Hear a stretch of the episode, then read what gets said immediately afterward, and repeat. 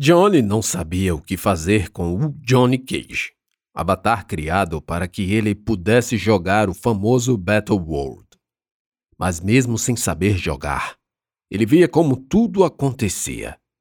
Daí vislumbrou o prenúncio do que no horizonte apontava. E dali por diante, começou a crer que Jéssica realmente estivesse correta.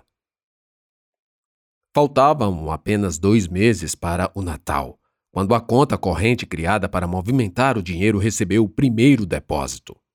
Os três estavam apreensivos.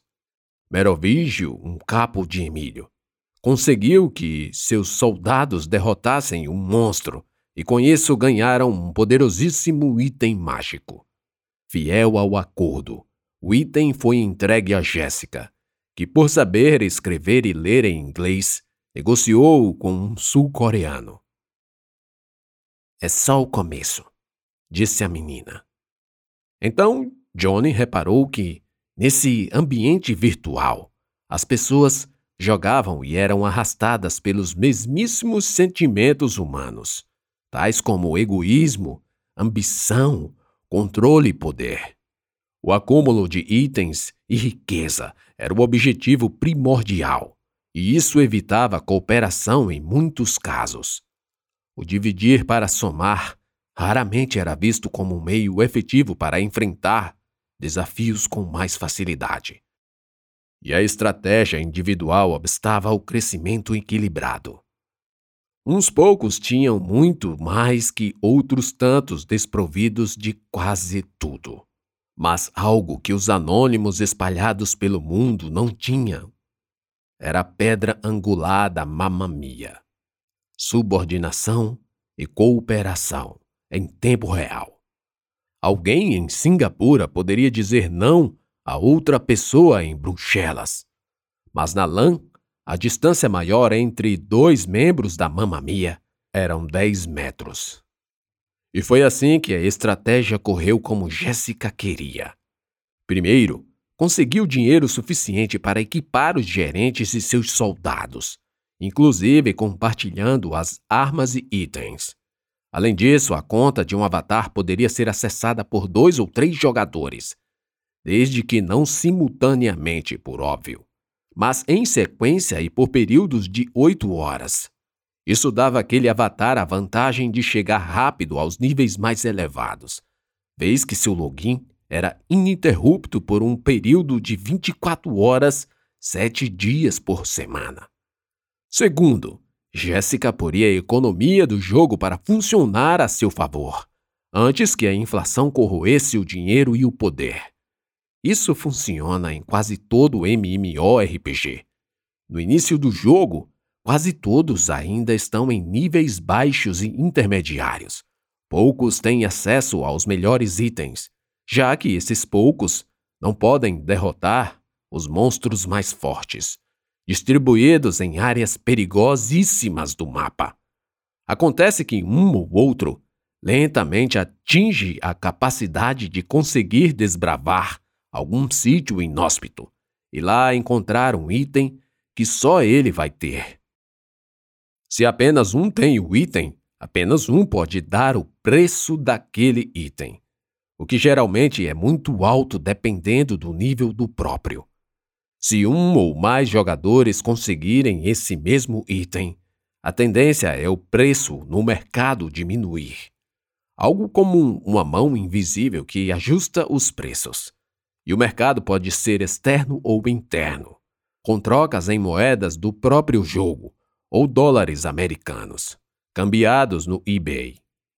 Como a quantidade desses itens é infinita, ou pelo menos os moderadores podem assim ajustar para ser. Pode-se dizer que logo ele não valerá nada, já que todos o têm e ninguém quer ou precisa comprar. O mesmo acontece com moedas, que no jogo é o veículo monetário para se adquirir a maioria dos itens. Como não há um valor finito de moedas, a inflação acontece pelo fato de muitos jogadores injetarem no jogo moedas em número suficiente para diminuir o valor monetário, exatamente como um modelo econômico qualquer. Em resumo, A lei da oferta e da demanda orientava o preço e a relação com o valor. Tudo isso Jéssica sabia por intuição. Seria exigir demais da menina conhecimento tão técnico. Mas foi pensando nesse aspecto que seu plano não era só juntar dinheiro no mundo virtual, mas aumentar, com armas e avatares bem evoluídos, o poderio bélico da Mamma Mia, para que essa passasse a interferir no balanço do jogo como um grupo focado num só objetivo: conseguir itens valiosos, roubando, extorquindo e impedindo que não membros não evoluíssem tanto, por um tempo curto o bastante para não serem banidos. Foi aí que o clã passou a ser realmente uma gangue, que, a despeito da diferença de conceitos, recebeu o nome de máfia. 1996 Hospital Pouco depois do incidente em seu escritório, Bozo abria lentamente os olhos com esforço incomum. O lugar estava frio e um barulho constante de um bip reverberava no chão, parede e teto. Não estava escuro, mas a luminosidade era baixa. Quando finalmente abriu totalmente os olhos, a visão turva lhe mostrou um quarto de hospital. Havia monitores respiradores balões de oxigênio, tubos e mais tubos.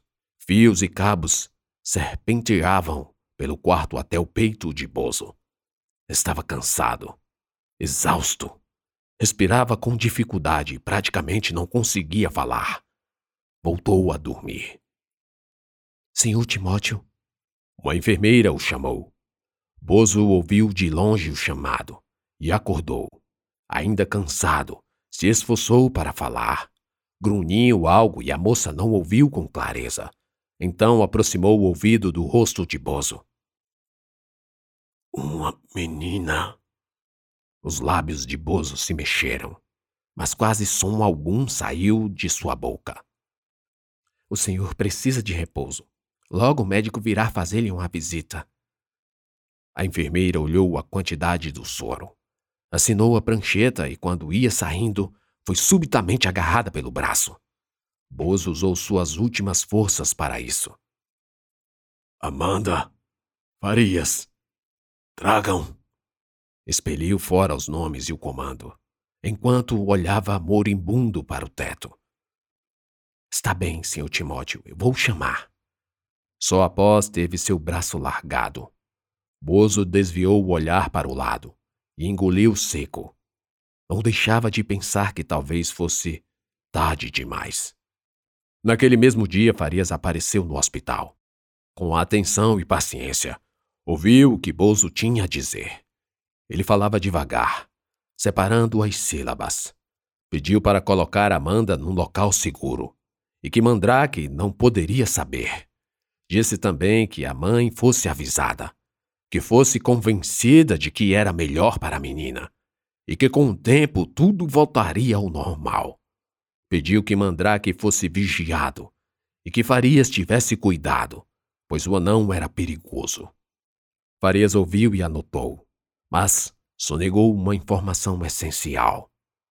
Bozo sofrera um infarte há uma semana e Amanda já estava desaparecida pelo mesmo tempo. Jéssica sabia muito bem que seu império cresceria somente até certo ponto. Depois, como tantos outros impérios, desmoronaria em pedaços. Como no mundo real, o jogo também era cercado pela vigilância necessária para que, em alguma medida, a ordem pudesse ser mantida.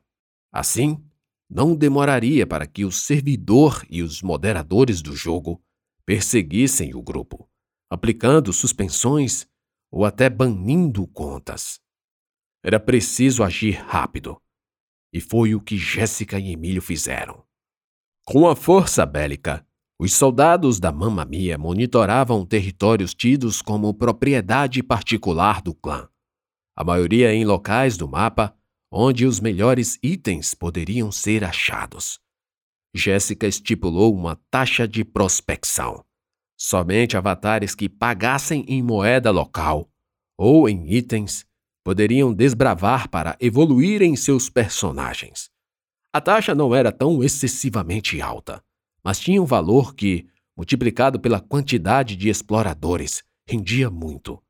Também não demorou para que, ao redor do mundo, se iniciasse uma campanha contra aquilo.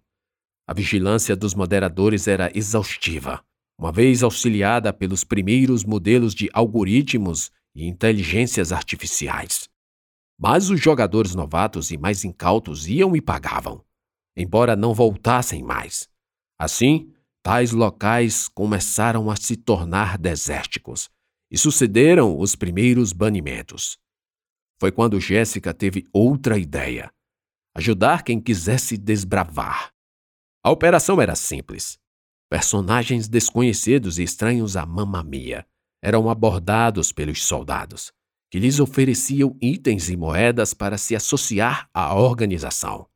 Os associados não pagavam taxas e ainda podiam usar itens que eram alugados por um preço fixo ou por um percentual sobre a prospecção. Jéssica exigia, em alguns casos, garantia, muitas vezes com a ajuda de malware e acesso remoto. Ela infectava os computadores dos locatários com um vírus que identificava os logins e as senhas. A ajuda de Fausto foi indispensável, já que era talvez o único ser naquela cidade que entendia de redes e sistemas. Geralmente, os arquivos virais iam juntos com os próprios itens alugados. Por sua vez, caso esses locatários se tornassem inadimplentes, deixassem o jogo ou até mesmo vendessem os itens, Jéssica invadia a conta e tomava tudo que pertencia ao jogador inadimplente. Nada impedia que ela fizesse logo isso, ou seja, que emprestasse e invadisse a conta, surrupiando tudo da vítima. Mas dois motivos a barravam. Primeiro, a lealdade a um código de conduta que serviria inclusive para exigir dos outros reciprocidade. Segundo, a sensação de confiança que deveria brotar naqueles que se associassem ao clã. Os associados, e portanto, não soldados, ao fim e ao cabo, ajudavam na acumulação de riqueza. Os outros, inimigos que seriam, sofreriam as consequências. E como se não bastasse, a Mamamia iniciou uma modalidade de empréstimo em moeda local, a juros de 10% ao dia. Ou seja, se algum jogador quisesse uma quantia em moeda, poderia entrar em contato com o avatar contador da organização e receber dele um saco de ouro. Acontece que em 10 dias, se o valor não fosse devolvido, ele dobrava e muitas vezes o valor em moeda emprestado era usado para comprar itens que se acabavam com o consumo, como uma porção para curar ferimentos ou um pergaminho que lançava algumas magias com duração limitada. Alguns desses itens eram caros demais, e o empréstimo servia justamente para que o personagem que os adquirisse pudesse enfrentar monstros e desafios que ao final dessem uma boa rentabilidade. Se o empréstimo não fosse devolvido, Jéssica sabia como resolver. Tudo com a violência eletrônica que havia aprendido nos filmes e seriados. Simplesmente o inadimplente perdia a paz, sendo atacado por hordas de jogadores com avatares criados só para esse fim, e depois descartados diante da quantidade de restrições que a conta recebia. Aliás, Poucas vezes os soldados usavam da violência contra jogadores não associados.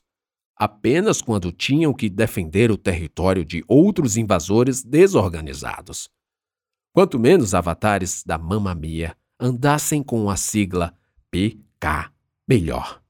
A sigla era utilizada para denominar o jogador de Player Killer. E como se não bastasse a marca de um pária, o algoritmo também dificultava a prospecção de itens para tais. Finalmente, grande parte dos embates se resolvia no eBay. Lá, Jéssica negociava os itens, e inclusive as contas de avatares evoluídos. E assim o patrimônio da organização aumentou. Não existia uma renda mensal fixa, mas o que contava era o valor que eles possuíam em itens e contas. Para se ter uma ideia de valores, Naquela época e nos MMORPGs mais badalados, algumas transações envolviam o valor de um carro popular, quando tais contas de avatares, já evoluídos, eram negociadas. A desvalorização da moeda nacional, ou seja, o real, proporcionava ainda mais lucros. Com o dólar mais caro, vender itens para fora do Brasil significava ganhar duas vezes. Naquele embalo, se até o Natal todo o patrimônio da mamamia fosse vendido pelo preço de mercado, Johnny poderia respirar tranquilo. 1996 Os médicos liberaram Buzo poucos dias depois. Ele ainda estava fraco, mas já podia andar. Atribuíram como causa do infarte o excessivo estresse, bem como a má alimentação, cigarro, idade, problemas hormonais e sequelas da acromegalia. Foi do hospital direto para a fazenda. Ficou terminantemente proibido do envolvimento com negócios. Em casa, foi acomodado num local preparado, tendo à sua disposição uma cuidadora para ajudá-lo na recuperação. Farias chegou e Bozo estava no quarto com a enfermeira, que aferia a pressão arterial. Pode nos deixar a sós. Claro, com licença. A mulher saiu e trancou a porta. O quarto não era grande, embora coubesse uma cama de casal, um guarda-roupa e uma cômoda. Toda a mobília era velha e de um modelo antigo. Faria sentou-se numa cadeira de balanço amadeirada, embora não a balançasse. Uma TV era em cima da cômoda, ligada num canal que passava o desenho animado do pica-pau. Cortava o silêncio. Bozo não se incomodou de deixar a TV ligada no desenho animado, quando a moça simplesmente a ligou. Assistia ao desenho, e apesar da brincadeira do pássaro azul e vermelho, não esboçava reação alguma. Estava com aparência ainda mais decrépita. Vez ou outra piscava, lentamente. Farias aguardava. Sabia o que Bozo queria lhe perguntar. E então esperou. Até que ouviu a pergunta. O que aconteceu? Você passou mal. E Amanda avisou aos funcionários, que lhe socorreram ao hospital. Foi a primeira vez que Farias viu os olhos de Bozo marejarem. Parecia ter-lhe acertado na veia do lençol freático de suas lembranças. O velho agiota não esquecera a razão pela qual passou mal. A recordação ruim estava viva, e apesar de ter passado mais de uma semana, parecia do dia anterior. E Amanda?